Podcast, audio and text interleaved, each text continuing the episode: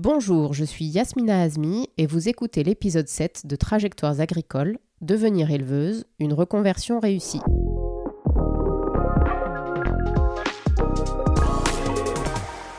Bienvenue sur Trajectoires agricoles, ils ont osé, le podcast qui vous livre des informations sur les métiers de l'agriculture et les manières d'y accéder. Si vous vous posez des questions sur votre évolution professionnelle, que vous souhaitez donner du sens à votre métier et que vous vous demandez si l'agriculture pourrait répondre à vos aspirations professionnelles et personnelles, alors vous êtes au bon endroit. Chaque épisode vous permettra de partir à la rencontre des personnes qui font l'agriculture d'aujourd'hui et de demain en Occitanie. Vous les écouterez parler de leur parcours de vie et vous découvrirez comment ils sont venus à l'agriculture. Je suis sûre que ça vous inspirera.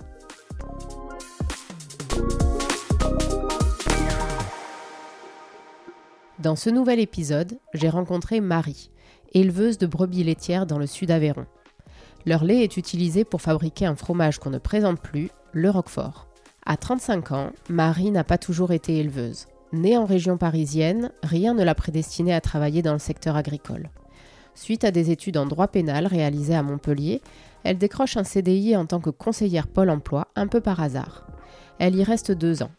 Elle se fait ensuite accompagner par une coach pour l'aider à réfléchir à son orientation professionnelle et elle s'adresse alors au point accueil installation de l'Hérault et approfondit son projet de reconversion pour devenir agricultrice.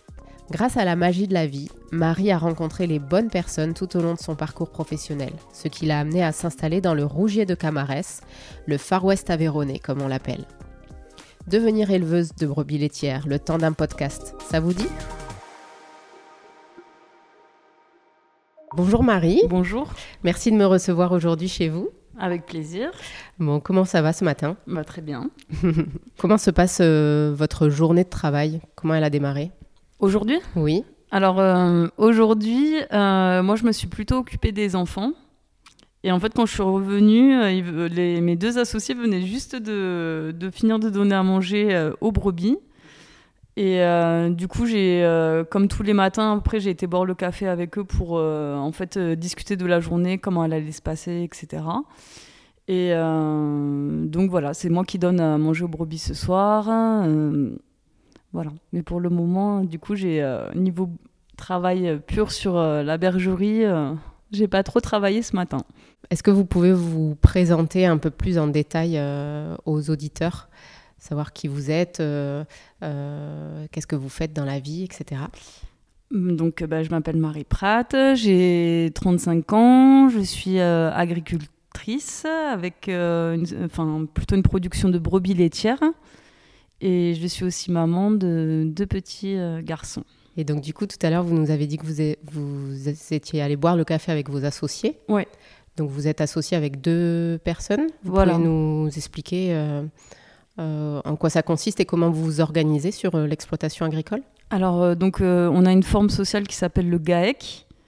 et donc, c'est un groupement agricole d'exploitation en commun.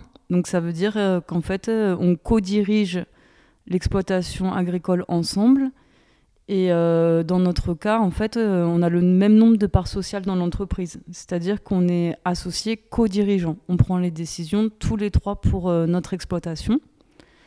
donc j'ai deux associés. Le premier, c'est Nicolas, qui est aussi mon conjoint. Et le second, c'est Michel Viguier.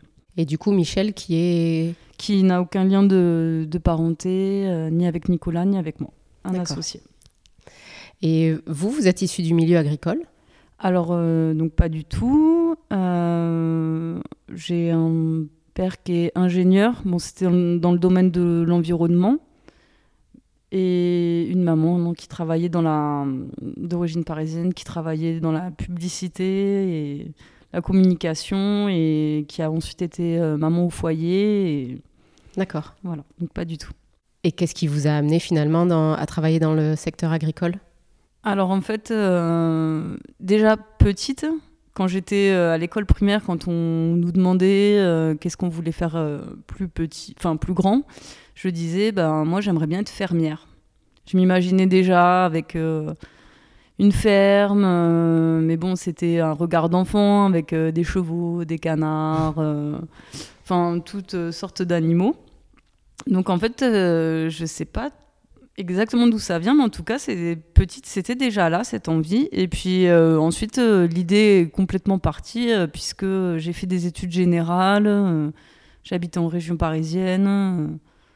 Enfin voilà, j'étais pas du tout en contact avec ce milieu. Vous êtes dirigé vers des études euh, générales. J'ai fait un bac général, économique et social, et après, en fait, euh, j'ai, euh, j'ai, comme j'avais réussi, j'ai, continué. En plus, j'avais plutôt des parents qui me poussaient à continuer mes études, donc j'ai fait des études de droit à Montpellier. et est-ce que vous êtes originaire d'ici pour le coup? Alors donc de l'Aveyron, non, mhm. puisque je suis née donc en région parisienne. Oui. J'y suis restée à peu près jusqu'à mes 15 ans. Et après, j'ai vécu euh, dans le département de l'Hérault. Et euh, est-ce que vous pouvez nous parler de, ce territoire-là? Enfin, je, Quand je suis arrivée en voiture euh, chez vous, j'ai vu que c'était, enfin, la terre était rouge. je pense, enfin vous me contredirez si j'ai tort, qu'on appelle, ça s'appelle ici le, rougier. Oui, tout à fait. Est-ce que vous pouvez nous parler un peu de votre territoire et enfin du, du, du, lieu dans lequel vous exercez votre métier, dans lequel vous habitez? Alors, Bon, déjà, c'est un territoire qui est quand même pas trop loin de l'Hérault. Donc, euh, je me voyais bien bah, quitter l'Hérault pour euh, pouvoir euh, faire ce métier. Mais en même temps, je voulais pas trop m'éloigner de ma famille proche. donc, comme c'est le sud d'Aveyron est limitrophe avec l'Hérault, ça m'allait bien. Et euh, finalement, euh, ce qui m'a plu ici, en fait, c'est vrai que euh, je connaissais personne ici, mais j'ai, c'est un ressenti en fait pour moi hein, quand on arrive à un endroit pour savoir si on peut y vivre ou pas. Et j'ai senti bah, juste de bonnes vibrations ici. En fait, j'avais, vraiment le sentiment d'espace et d'apaisement, de tranquillité, parce que c'est un endroit qui est dans une plaine euh, c'est ce qui me plaisait. J'avais besoin d'avoir le, regard qui se porte loin, d'avoir euh, cette sensation d'évasion. C'est ce que je recherchais. J'aurais pas pu vivre euh, voilà, dans l'Aveyron sur certains endroits qui sont beaucoup plus enclavés ou beaucoup plus vallonnés. Donc c'est un territoire vaste, de, plutôt de plaine où il n'y a pas une altitude très haute. Et euh, la terre rouge me faisait penser également à la terre rouge qu'on peut retrouver dans l'Hérault, notamment autour euh, de Clermont-Lérault et du lac du, Salagou. Mhm. Donc ça, ça, me parlait aussi euh, sur ce que j'avais déjà vu ailleurs. Si on va plutôt sur, sur les, s'intéresse plutôt à votre parcours scolaire et puis ensuite professionnel, vous nous avez dit tout à l'heure que, que vous destiniez pas à travailler dans le secteur agricole, que vous avez fait des, des études de droit. Oui.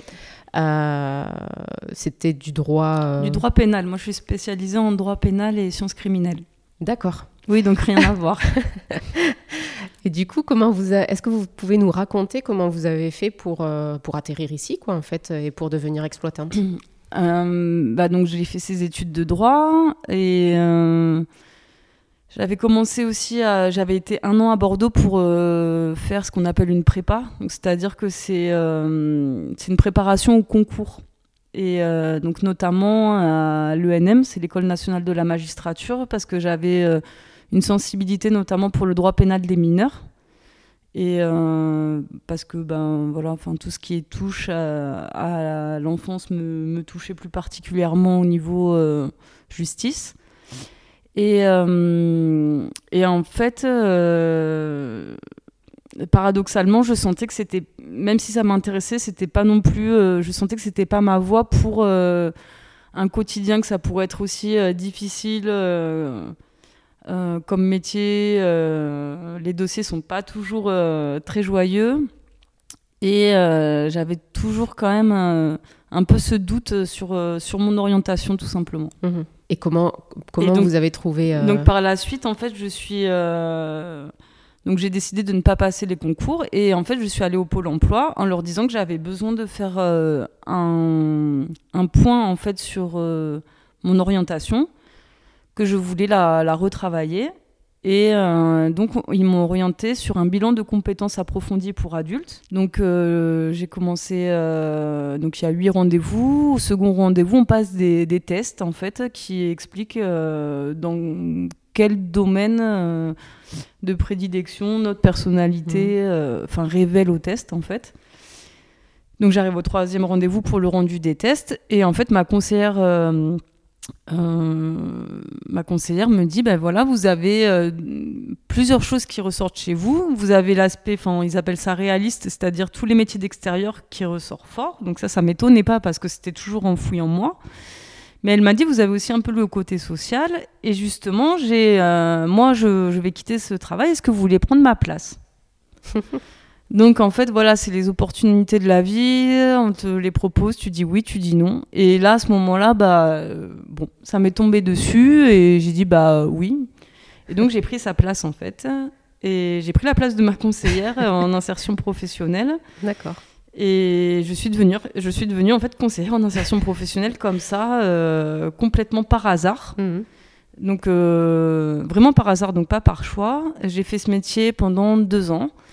Et euh, c'est revenu encore après en me disant, mais en fait, euh, non, je ne me vois pas en CDI euh, toute ma vie dans un bureau de 3 mètres carrés, derrière un ordi, même si j'aime beaucoup les gens, les aider.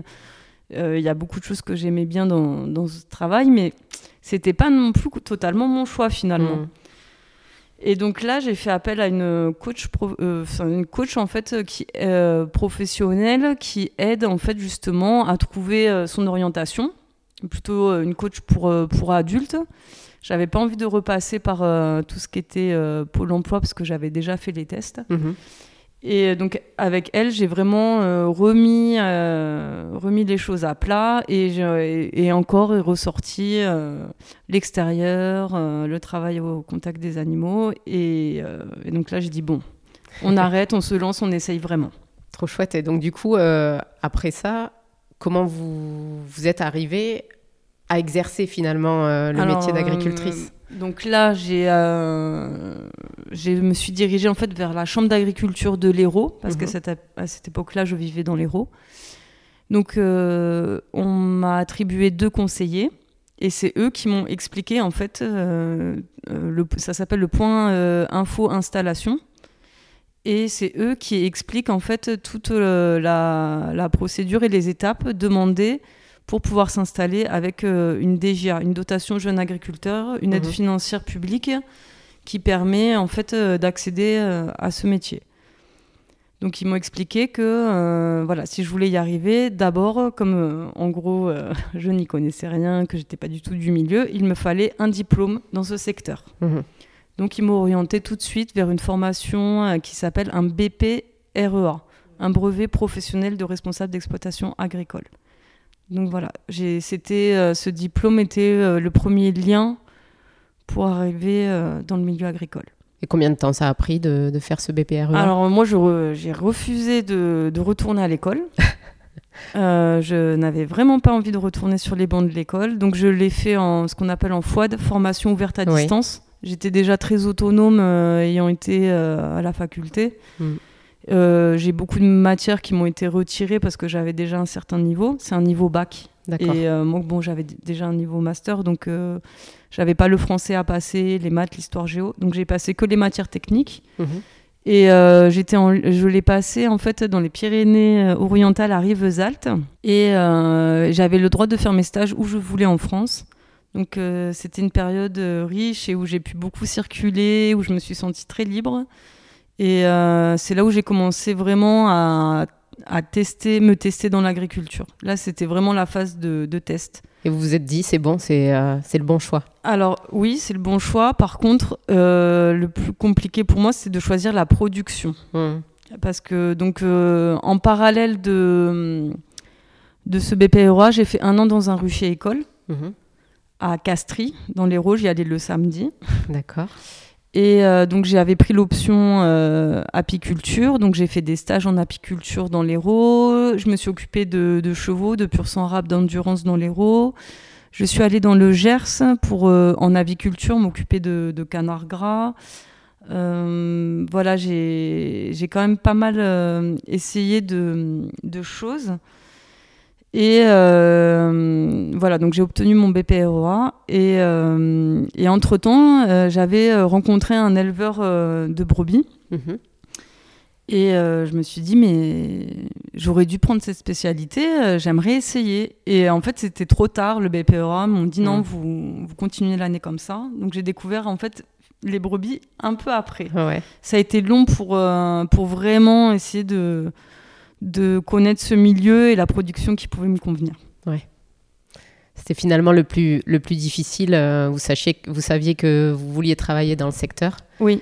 mais euh, vous ne connaissiez pas encore la production. J'avais pas les clés, euh, je connaissais pas la production et je voulais aussi quelque chose qui tienne la route au niveau financier. Mhm. Euh, voilà, après, c'est c'est vaste l'agriculture, il y a tellement de métiers. Euh, bon, moi j'avais euh, déjà éliminé euh, bah, voilà, tout ce qui était arboriculture, viticulture, etc. Je savais que c'était l'élevage. Mhm. Je savais déjà ça. Mais après, c'est vrai que euh, voilà, j'avais besoin vraiment de creuser le, le projet. Et en BPROA, on devait travailler sur un projet d'installation. Donc j'ai réussi à le faire en brebis. Mhm. Mais voilà, j'ai pas pu aborder les matières techniques. Ouais. Parce que je me suis réveillée, j'ai trouvé cette voie-là un peu tard dans le cursus. Mais finalement, c'était pas non plus trop tard, étant donné qu'aujourd'hui, vous êtes installé euh, dans cette production-là. Non, c'est pas trop tard. Derrière le BPROA, c'est général, hein, c'est pour Ouais. toutes les productions. Donc même si au début on tâtonne un peu, on peut toujours rattraper le coche derrière, quoi. Le temps de se connaître et d'apprendre à connaître l'agriculture quand on connaît pas du tout. Et donc, du coup, comment vous êtes arrivé à devenir associé finalement de, de l'exploitation euh, que vous dirigez aujourd'hui? Alors, euh, donc ce qui s'est passé, c'est qu'après avoir euh, fait des stages euh, dans le milieu au vin viande, puis au vin lait, euh, j'ai été salariée pendant deux ans euh, en brebis laitière. Et euh, au départ, c'est vrai que quand tu es salarié agricole, faut accepter de travailler beaucoup pour l'agnolage, d'avoir des horaires en coupé, euh, d'enchaîner les TESA. Enfin, ce sont des, des titres emploi simplifiés agricoles. Et là, euh, bon, je commençais euh, à avoir envie vraiment de me poser. Mhm. Donc euh, j'ai dit là, je veux un temps plein CDI dans une ferme, être salarié agricole, mais d'avoir une place stable. Voilà, vraiment l'envie maintenant de, de me poser. J'avais acquis un peu de, de bagages et j'ai passé une annonce dans un journal qui s'appelle La Volonté Paysanne. Et j'ai simplement mis jeune femme recherche un CDI temps plein en brebis laitière dans le sud Aveyron. Et c'est là que j'ai reçu un coup de téléphone de Michel Mhm. qui m'a dit voilà, j'ai lu votre annonce, ça, ça m'intéresse euh, parce que j'ai une sortie d'associé, donc euh, j'aimerais euh, trouver un salarié pour, pour m'aider. Mais est-ce que vous avez quand même un projet d'installation derrière? Et j'ai dit oui, moi en fait, je, je ne souhaite pas forcément être salarié agricole euh, à vie. Je, je- mon souhait est vraiment d'avoir ma ferme. Mais euh, voilà, je, je suis encore un peu débutante. Mhm. Et il m'a dit, mais écoutez, euh, moi je recherche quelqu'un qui à terme voudrait s'installer, on pourrait se rencontrer. Et donc euh, j'ai rencontré Michel, donc on- j'ai été salariée pendant un an avec lui et après associée. Beau parcours. bah oui, c'est un peu la chance aussi, hein, je crois, de me passer une annonce et je suis tombée sur la bonne personne directement. Mhm. Alors que les associations sont pas forcément faciles, il faut prendre le temps de se connaître, d'avoir les mêmes objectifs de vie et professionnels. Et j'ai eu beaucoup de chance de, j'ai eu beaucoup de chance pour moi. hein, je le vois comme de, j'ai aussi beaucoup de chance dans ce parcours de, de rencontrer les bonnes personnes euh, au bon moment avec qui ça, ça colle quoi. Et justement, enfin, vous pouvez pas parler à sa place, mais euh, pour euh, Michel, ça n'a pas été euh, compliqué de se dire euh, je fais confiance à une, à une jeune, une jeune femme qui démarre dans le secteur, qui n'est pas issue du milieu? Bah, c'est une des choses euh, pour euh, lesquelles bah, je, je, je remercie Michel, c'est que non, en fait, il m'a très très vite fait confiance parce qu'un parcours à l'installation, une fois qu'on a trouvé une ferme, bon, on va compter à peu près une année entre toute la procédure administrative. Et moi, j'ai été salariée qu'une année parce qu'en fait, au bout de, de 3-4 mois de travail ensemble, il m'a proposé euh, de, de s'associer. quoi. Ça a été très rapide. Donc, euh, non, ça lui a pas du tout posé de problème. Et de manière générale, euh, enfin, en tant que femme, est-ce que vous trouvez que le secteur, travailler dans le secteur agricole et être une femme, c'est quelque chose de compatible? Euh, oui, complètement, bien sûr. Euh, après, en fait, c'est pas un problème de secteur, c'est un problème de personne. Mhm. Euh, voilà, c'est un problème du regard que certains hommes peuvent avoir sur les femmes. C'est, ça s'appelle la misogynie, tout simplement. Mais après, c'est vrai que l'agriculture a beaucoup évolué. Je pense que les femmes, elles ont toujours été présentes dans l'agriculture et sur les fermes. Euh, peut-être que c'est vrai que euh, quand il faut forcer, euh, bien sûr, avoir un homme à ses côtés, c'est toujours un atout pour vraiment le travail physique. Mais sinon, non, ça pose, ça pose aucun, aucun problème. C'est voilà, c'est juste qu'elles ont été reconnues un peu plus tard mhm. dans ce métier. Et puis, avec les tracteurs, tout est beaucoup plus mécanisé. On peut s'arranger pour que tout soit plus facile pour une femme aussi, pour pas forcer euh, bêtement. Donc euh, non, c'est pas du tout incompatible. Et si on rentre un peu dans le détail en fait euh, de votre métier au quotidien, est-ce que vous pouvez nous raconter le, enfin, nous, nous expliquer ce que vous faites sur une journée type de, de travail? Je ne sais pas si ma réponse va vous plaire, mais en fait, il n'y a pas de journée type. Ça n'existe pas dans ce métier. En fait, ce sont des, il y a une journée type, enfin, dans des périodes en mm. fait, parce que notre métier dépend des saisons. Et euh, en fait, sur une année, c'est euh, en fait une année, c'est un cycle entier. Donc là, par exemple, l'automne, ça va être, euh, enfin vraiment, on est focalisé sur la préparation des terres, les semis.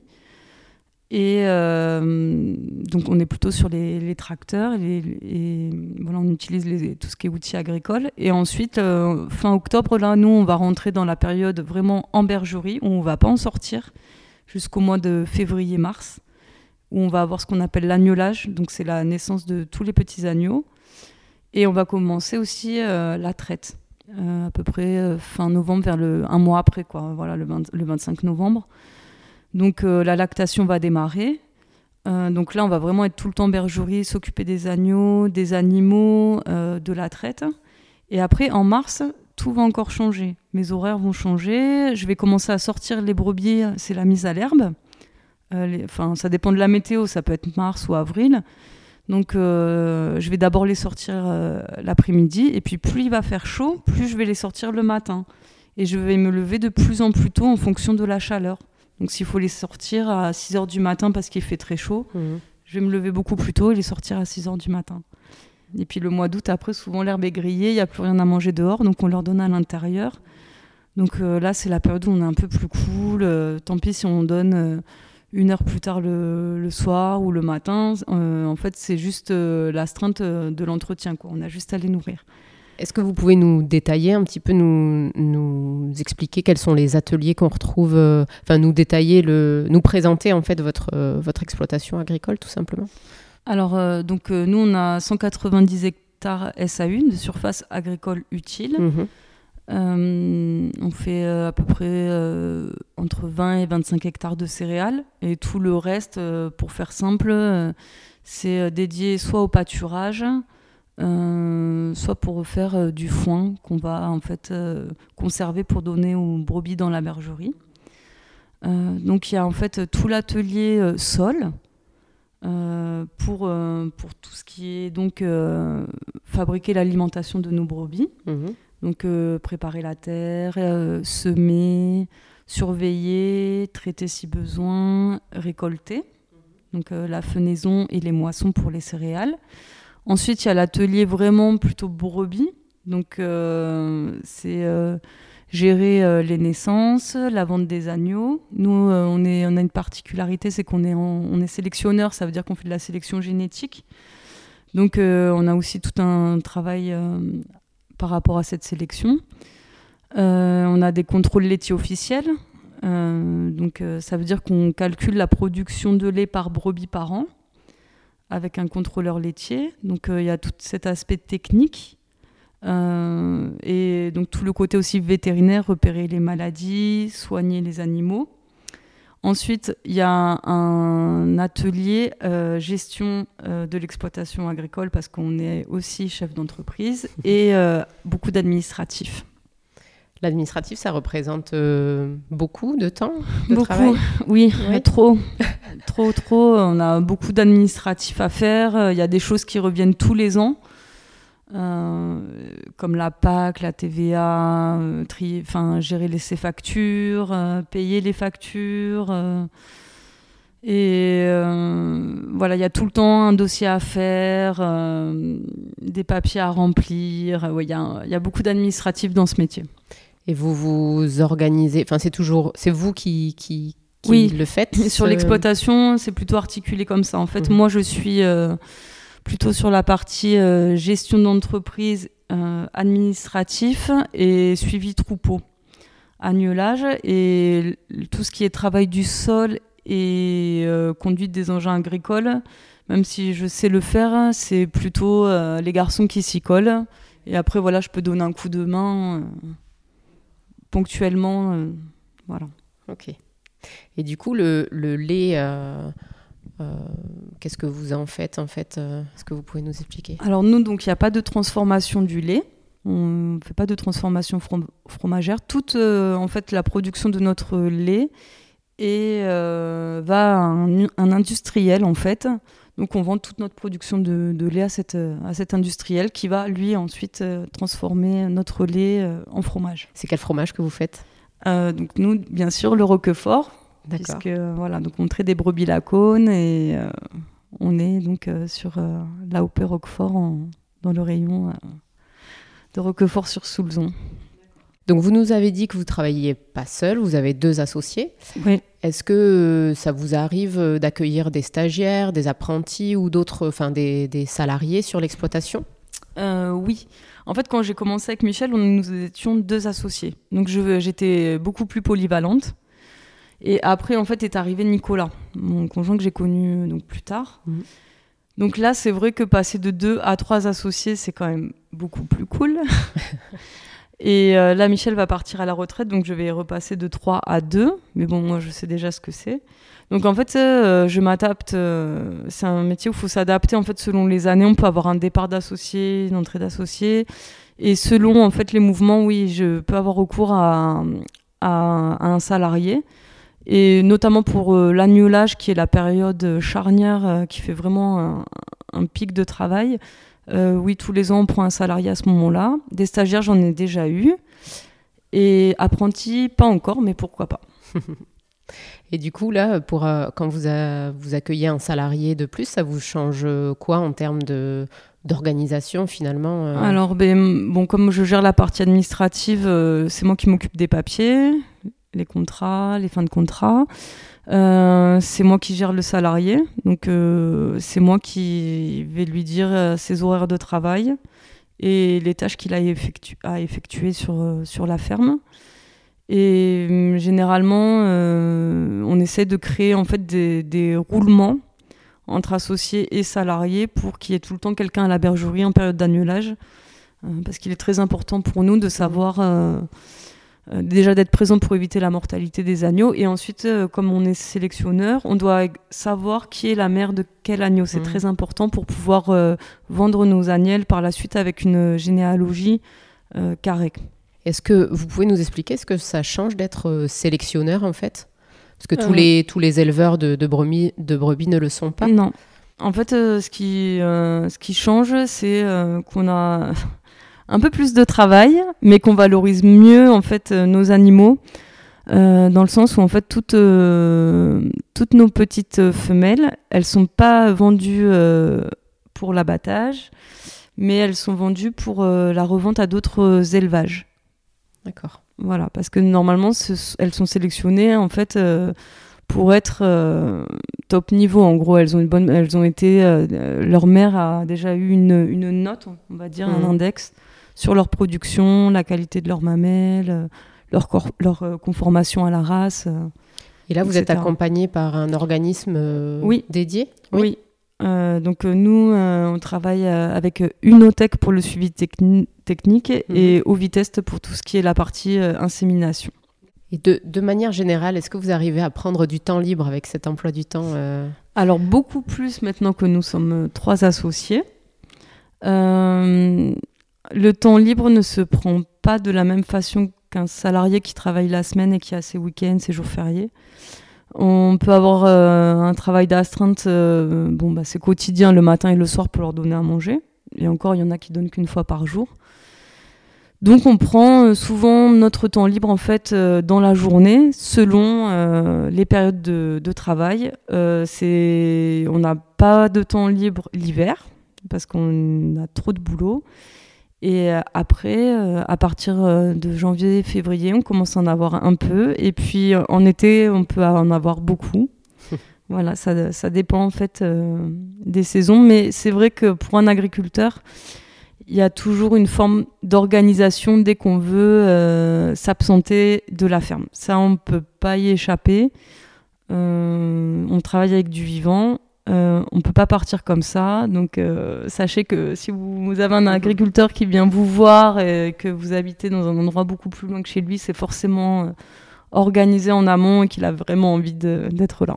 Surtout quand on travaille avec son conjoint, finalement, est-ce qu'on peut se libérer en même temps pour partir en vacances, par exemple? Alors, pour le moment, alors, déjà, il y a deux choses. Il y a les caractères des personnes. Euh, moi, enfin, on est tous les deux de caractères très indépendants, c'est-à-dire que moi, partir euh, une semaine toute seule euh, dans ma famille ou avec des amis ou avec mes enfants, ça me dérange pas. Et la seconde chose, c'est que c'est possible en s'organisant encore une mmh. fois. Donc là, on a la chance d'avoir Michel qui s'occupe des brebis quand nous, on a envie de partir en famille. Mmh. Donc oui, c'est possible. Maintenant, euh, quand là, on va se retrouver tous les deux, et on va devoir. Euh, bon, Michel va encore nous aider encore quelques années, euh, parce qu'il sera salarié mi-temps, donc il pourra nous, nous remplacer. Mais sinon, non, il faut faire appel à un salarié, il faut s'organiser. C'est possible, mais il y a toujours une organisation à mhm. avoir. Comme un, chef, un vrai chef d'entreprise. Oui, voilà. c'est, en fait, c'est inclus, c'est plus qu'un métier, en fait, c'est un mode de vie. On ne peut pas fermer la porte le soir en disant bah voilà c'est le week-end euh, voilà non il faut c'est possible mais il faut avoir une bonne organisation est-ce que euh, ça vous arrive de, de, vous former? Vous nous avez parlé tout à l'heure du BPREA, mais euh, tout au long de l'année, est-ce que oui. vous continuez à vous former? Oui, oui, oui. tous les ans, je fais par exemple la formation PAC, c'est-à-dire que ce, sont les dossiers PAC politique agricole commune. Mmh.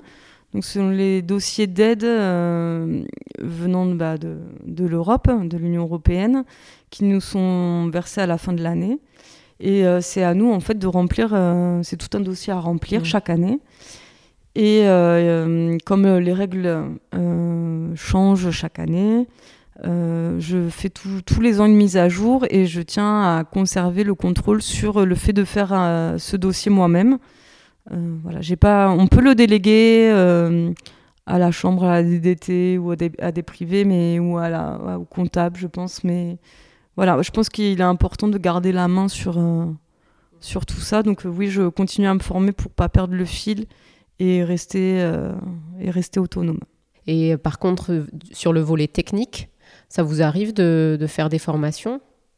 Oui, ça peut. Hmm. Oui, oui, oui, ça peut parce que euh, en fait, c'est tellement immense en fait euh, au niveau intellectuel. Euh, franchement, y a... on peut pas s'ennuyer, même si on vient d'un milieu plus ou moins intellectuel. Il y a tellement de choses à savoir au niveau vétérinaire, l'équilibre sol-troupeau, les plantes. Enfin, oui, on peut se former tout le temps. Il y a tout le temps, tout le temps quelque chose à apprendre. c'est très vaste. Ça peut aller de la mécanique euh, au côté veto, phytosanitaire. Euh. Et si on passe maintenant plutôt euh, à l'environnement qui peut influencer en fait votre organisation du travail au quotidien, enfin à plus court terme ou à, plus long terme, est-ce comment la météo en fait de manière quotidienne influence vos tâches, votre organisation du travail? Alors à court terme, la météo influe beaucoup sur notre organisation. On travaille beaucoup avec, euh, bah, euh, l'extérieur. Donc, euh, ça va changer notre façon de travailler.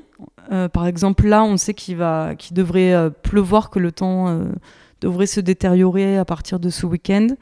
Donc là, toute cette semaine, comme on a vu que la météo allait changer, on s'est vite dépêché de finir de préparer les sols et de semer mmh. pour favoriser euh, la pousse et l'implantation euh, de nos semis. Mmh.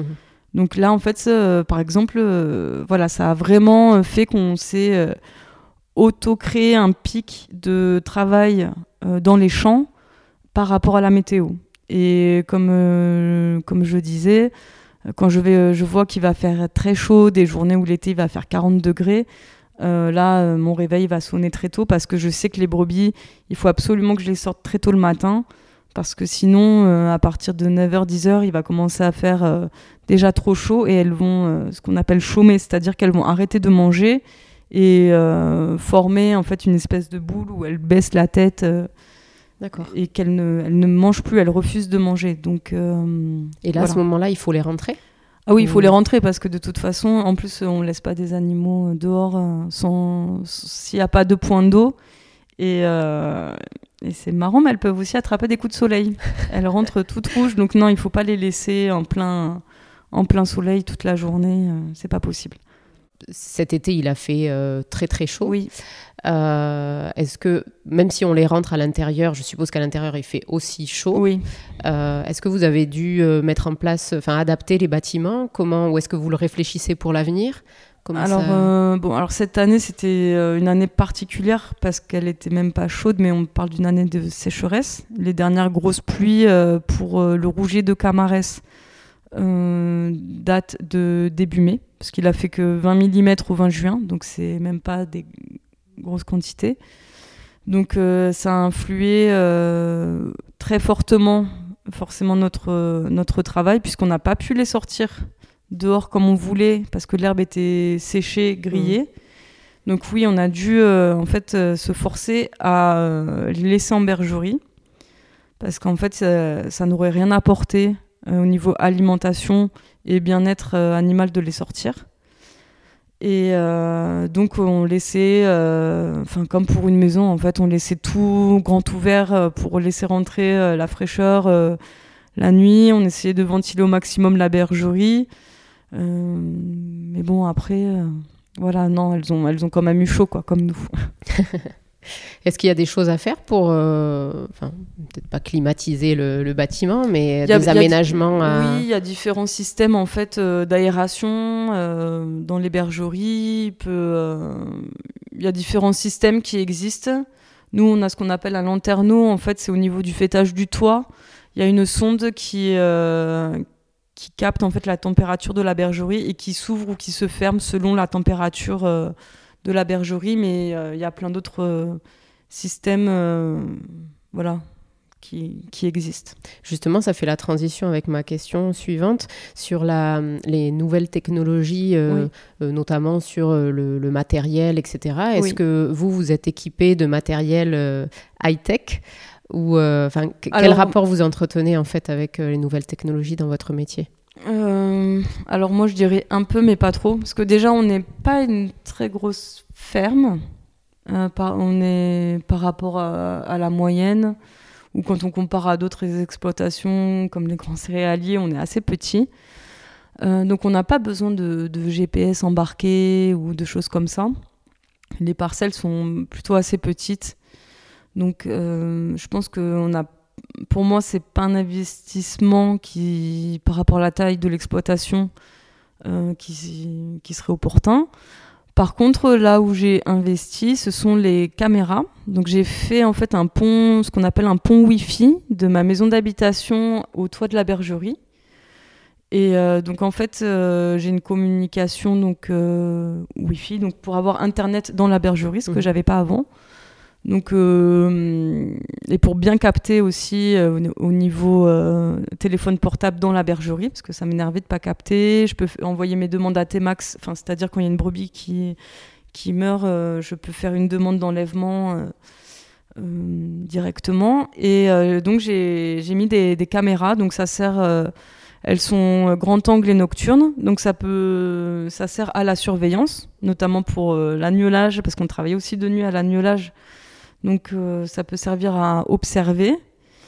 Et euh, ça sert aussi pour euh, la sécurité des brebis, c'est-à-dire que si elles rentrent dans des couloirs où elles ne devraient pas être, on reçoit une notification sur le téléphone portable. D'accord. il peut arriver qu'on ferme, ferme, mal une porte et qu'elles arrivent à l'ouvrir, qu'elles sortent. Et également, c'est pour la sécurité des locaux, comme ça, s'il y a un intrus qui rentre ou un animal, un chien errant, qui pourrait créer des dégâts dans la bergerie, on va recevoir une notification. Et sur la, le volet culture? Non. Sur le volet culture, non, on reste assez basique. Il y a juste la presse là qui est qui a un radar de recul, qui, qui est un peu, plus, un peu plus équipé parce que ça fait partie des, des dernières presses qui ont été faites, mais honnêtement, euh, vu la taille de nos parcelles et la taille de notre exploitation, euh, le coût entre euh, ajouter des GPS ou des choses trop techniques, je pense, n'est pas. Ce serait pas, rentable. voilà, mm. au niveau financier et amortissement pour notre exploitation, hein, toujours. D'accord. À quoi ça sert une presse? Alors une presse, ça sert à presser l'herbe que on a fauchée. C'est-à-dire euh, qu'en fait, euh, tout simplement, il y a, euh, avec la pression, en fait, on forme des balles. Mhm. Voilà, ou des bottes, des bottes de foin. Ok. Est-ce que vous, vous, avez une anecdote à nous raconter, quelque chose de soit de, rigolo ou de marquant qui vous est arrivé sur votre carrière ou pendant bah alors, dans le moins rigolo, je pense que pour tous ceux qui se lanceraient dans le métier, c'est la première période de jeune agriculteur, elle dure 4 ans. Et je me souvenais qu'au début, je me disais, mais ces quatre ans, je les voyais vraiment comme quelque chose de lointain. Et chaque année, je me disais, mais est-ce que tu vas tenir? Est-ce que tu vas y arriver? Parce que les premières années sont assez difficiles. Il faut se mettre en condition physique, mentale. C'est un autre rythme de vie. On apprend beaucoup de choses. Donc parfois, on prend quelques remarques parce qu'on est un peu à côté de la plaque, ou on apprend, ou on n'a pas encore euh, acquis tout le vocabulaire, euh, etc. Et puis finalement, un jour, on y est. Puis on se dit, bah ça y est, je suis passée chez les grands. Euh, donc voilà. Il y a surtout en fait euh, ça à retenir pour ceux qui s'y lancent, d'être vraiment persévérant et, et de pas laisser tomber parce que de toute façon, c'est sûr qu'il y a un moment, il y aura quelques doutes. Et après, une anecdote plus rigolote, c'est. Euh, j'en ai pas mal parce que comme je, c'est moi qui garde les brebis. au pâturage, c'est-à-dire que tout n'est pas clôturé, donc je reste avec elles pour les faire manger avec des chiens de troupeau. J'en ai deux. Et je me souviens qu'un jour, euh, j'allais rentrer les brebis à la bergerie et j'ai deux cyclistes, euh, des touristes qui s'arrêtent et qui me disent Est-ce qu'on peut, on peut vous regarder? Donc j'ai dit Bon, bah, si vous voulez. Donc j'envoie les chiens. Donc je leur dis à droite, euh, à droite, à gauche, pousse. Donc les brebis, hop, se regroupent, me suivent, hop, on commence à marcher. Et j'entends l'un qui dit à l'autre Mais en fait, il n'y a rien à faire, quoi. Et là, je me, j'ai rien dit parce que j'avais pas envie de parler. Et puis, je me suis dit, mais ça fait juste deux ans euh, que je. En fait, ça prend à peu près deux ans pour monter, euh, monter, pour dresser un chien de troupeau. Entre l'éducation, le travail, qu'ils comprennent les ordres, que le troupeau euh, s'habitue au chien. Donc, je me suis dit, bon, c'est pas grave, tant pis. Voilà.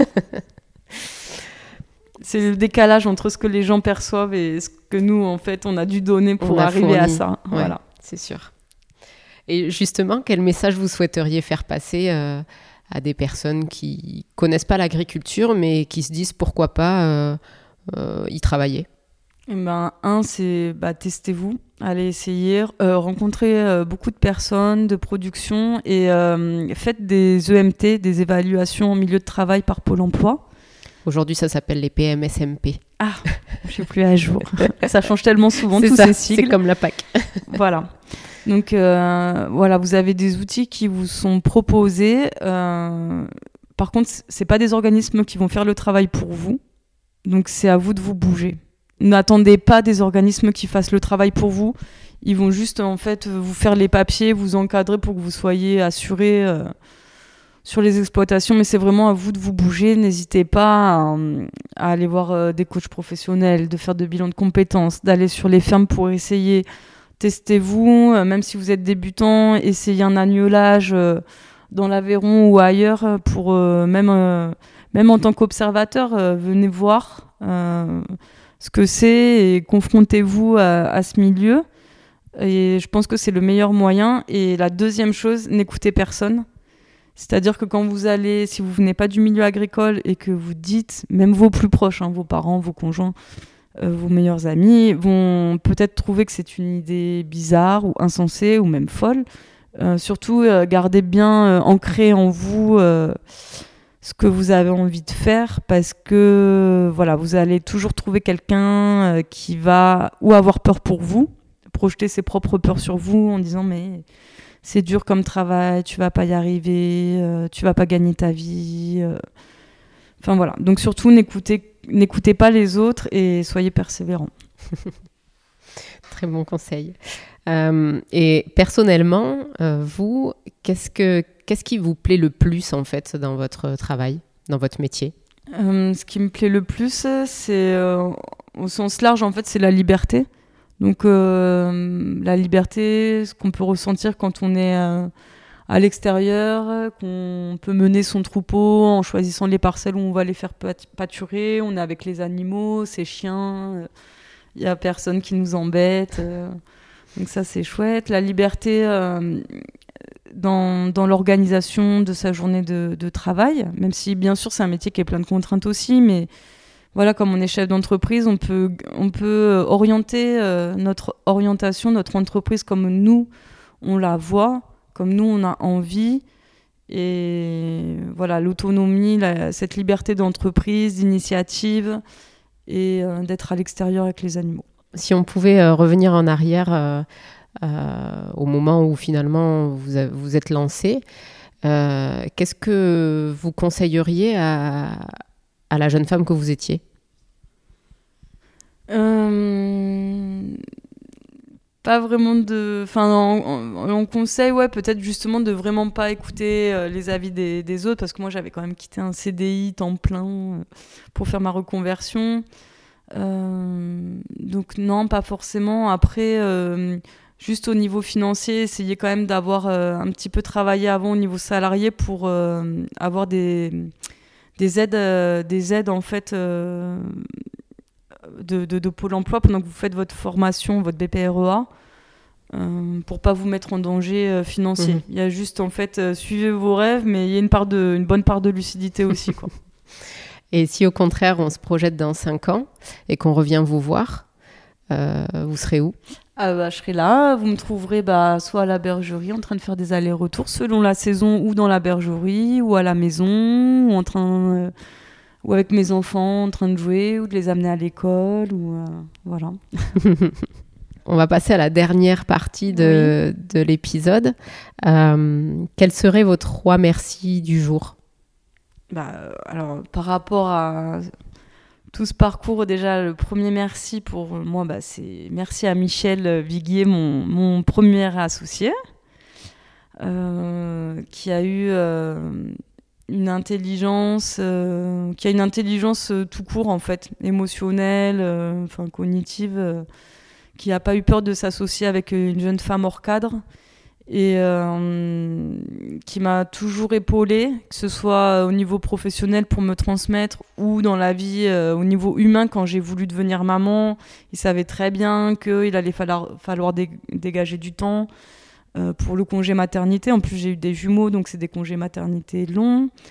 il savait très bien qu'il y a des moments, les enfants seraient malades, etc. Mais voilà, euh, j'ai aussi, euh, je me suis impliquée au niveau dans un syndicat agricole. Il savait très bien que pour tenir mon mandat, euh, il me faudrait de temps en temps un petit peu de temps. Et je pense qu'il a, il a réussi à, à me soutenir un peu sous tous les plans, puisque tout est un peu imbriqué dans ce métier. donc voilà, un gros merci pour son soutien. Vous avez d'autres merci? Oui, bah merci donc à mon second associé, Nicolas qui est aussi mon conjoint, euh, qui euh, m'épaule aussi beaucoup. Euh, voilà, quand il voit qu'avec les enfants en temps, le matin c'est un peu compliqué, du coup il prend souvent la relève au niveau des brebis. Et voilà, moi je m'en occupe plutôt le soir et lui plutôt le matin. Et voilà, donc c'est. Je sais qu'il fait beaucoup de, travail sur le sol. Comment je m'occupe de l'administratif voilà, on est très complémentaires et donc euh, merci également pour, euh, pour son soutien euh, au quotidien, pour l'organisation au quotidien. Et le troisième, s'il y en a un?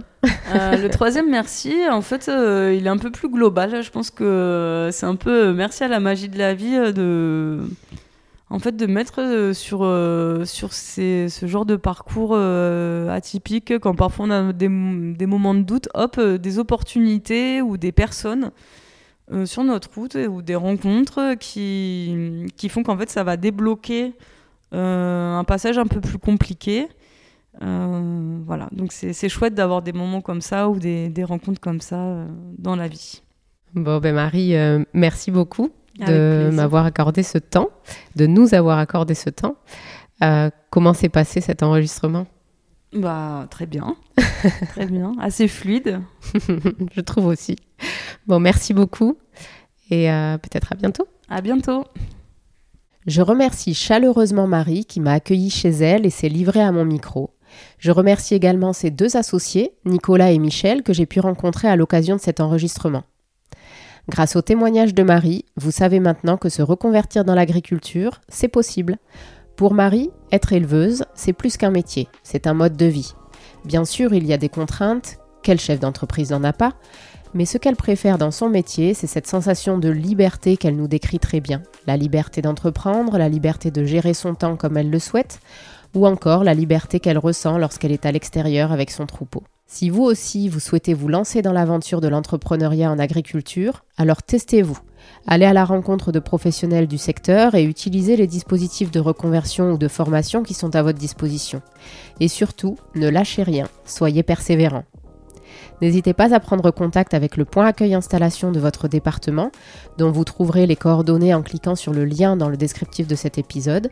Et pour poser toutes vos questions, envoyez un mail à l'adresse orientation.professionnel.occitanie.chambagri.fr. J'y répondrai avec plaisir.